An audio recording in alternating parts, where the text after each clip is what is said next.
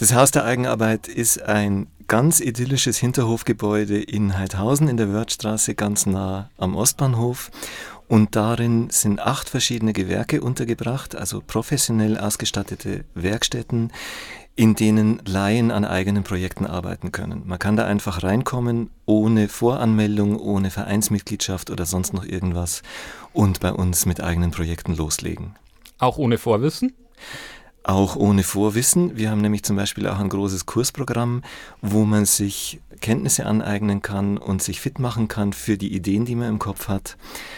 Und es kommen eine ganz breite Menge an Nutzern zu uns rein, welche die tatsächlich ganz am Anfang stehen und ganz neugierig sind und ganz viel dazulernen wollen, aber auch welche, die schon lang äh, im Hobbyhandwerk, sage ich mal, unterwegs sind. Es gibt auch immer wieder ein paar Profis, also gelernte Handwerker, die auch bei uns arbeiten wollen.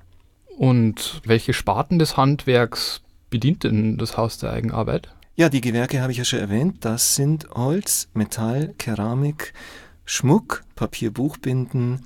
Wir haben eine Tech-Werkstatt mit einer CNC-Fräse. Dazu kommt noch Polstern und Textil.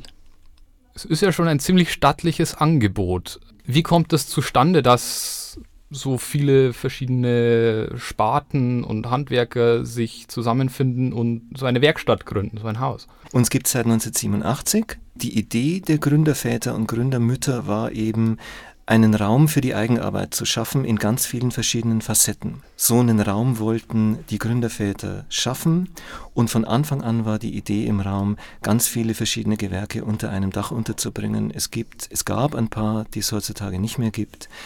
Es wurde eine Zeit lang Papier marmoriert, das kann man im Moment leider nicht mehr. Es wurde mit Glas gearbeitet, das ist auch wieder ein bisschen eingeschlafen, aber diese acht Gewerke, die sind unser harter Kern.